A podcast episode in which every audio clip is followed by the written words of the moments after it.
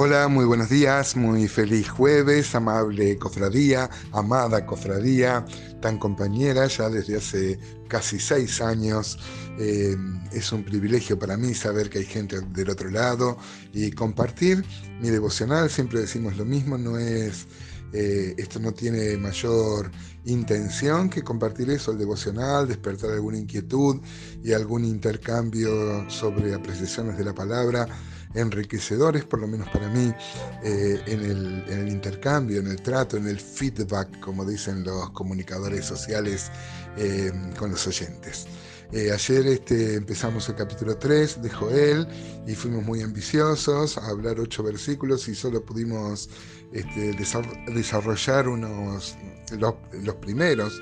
Eh, me parece que hay mucha tela para cortar porque Joel está hablando de acontecimientos muy importantes que tienen que ver con la escatología y con unas invasiones que en el momento iban a ser presentes, pero eran figura de las invasiones eh, futuras cuando todo el mundo esté contra Israel y este, el anticristo en, la cabeza cuando muchos israelitas se van a convertir a Cristo, 144.000 dice la Biblia, y van a predicar con los dos con los dos testigos que el Mesías era aquel del que hablaba la, película de Mel Gibson, este, y que eh, y bueno, y, el mundo entero va a estar contra Israel. Ahora, curiosamente, va, no tan curioso, también Dios va a reprender, Dios va a usar esas naciones para disciplinar a su pueblo.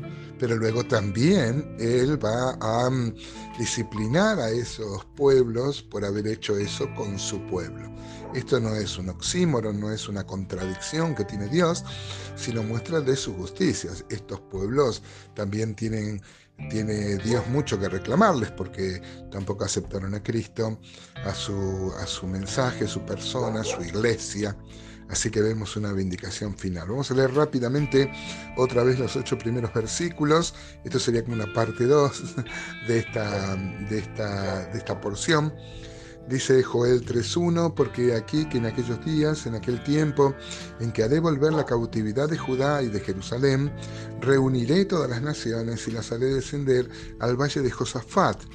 Allí entraré en juicio con ellas a causa de mi pueblo y de Israel, mi heredad, a quien ellas esparcieron entre las naciones y repartieron mi tierra y echaron suerte sobre mi pueblo y dieron los niños por una ramera y vendieron las niñas por vino para beber. Miren qué bárbaro, ¿no? Van a venir a invadir eh, pueblos y van a tomar cautivos y la gente la va a usar como, como moneda de cambio. Uno va a ir a una prostituta y le va a pagar con una, con una niña de los judíos, con un esclavo este, o este, va a ir a tomar vino y va a pagar con una, con una niña, con una esclava, ¿no? Tan poco valor, así una forma de despreciar, como pasa, ¿no es cierto? Cuando eh, viene un país y conquista otro con mucha violencia, vemos también acá en, nuestro tiempo este, invasiones muy cercanas, eh, que todavía se siguen dando, donde con mucha violencia se invade y se viola, se mata, ¿no? Bueno,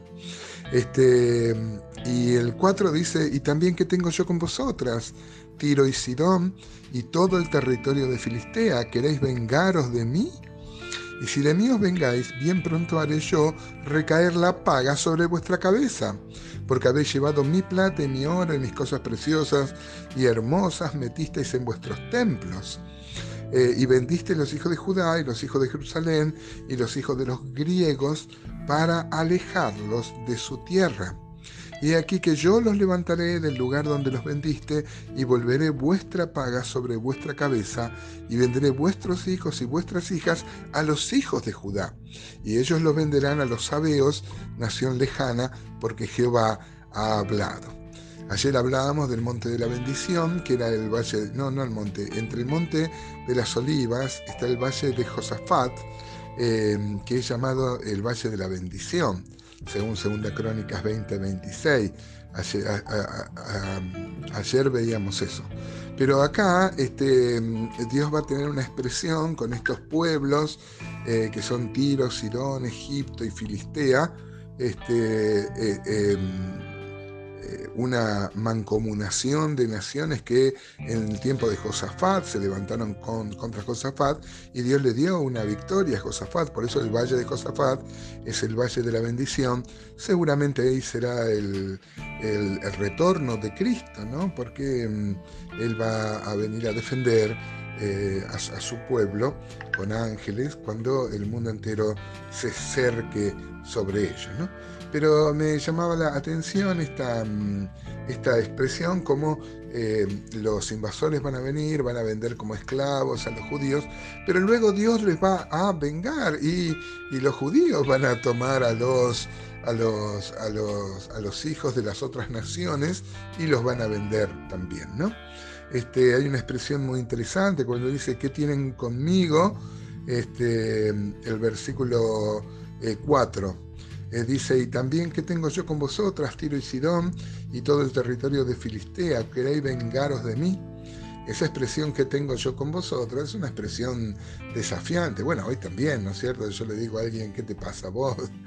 Este, aparece muchas veces en la escritura, Josué 22, 24, por ejemplo, dice, este, eh, lo hicimos más bien por temor de que mañana vuestros hijos digan a nuestros hijos, ¿qué tenéis vosotros con Jehová, Dios de Israel?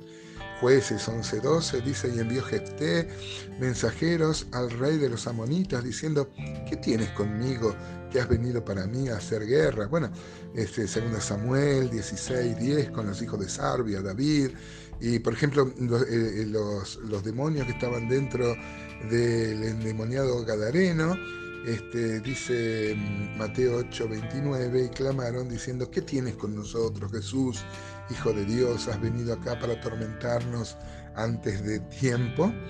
Encontramos esta expresión, Dios diciendo, ¿qué tienen conmigo? ¿Qué tienen?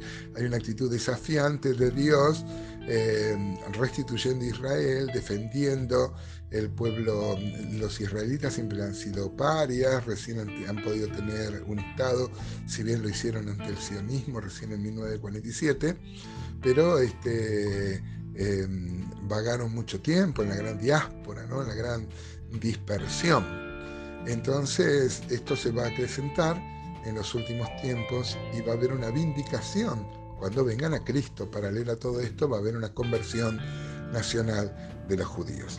Miren, amados hermanos, una vez más estos pasajes nos maravillan. Había mucho para hablar acerca de los sabeos, de los, de los griegos, que está tipificando al, al imperio greco-macedonio de Alejandro Magno, ¿no?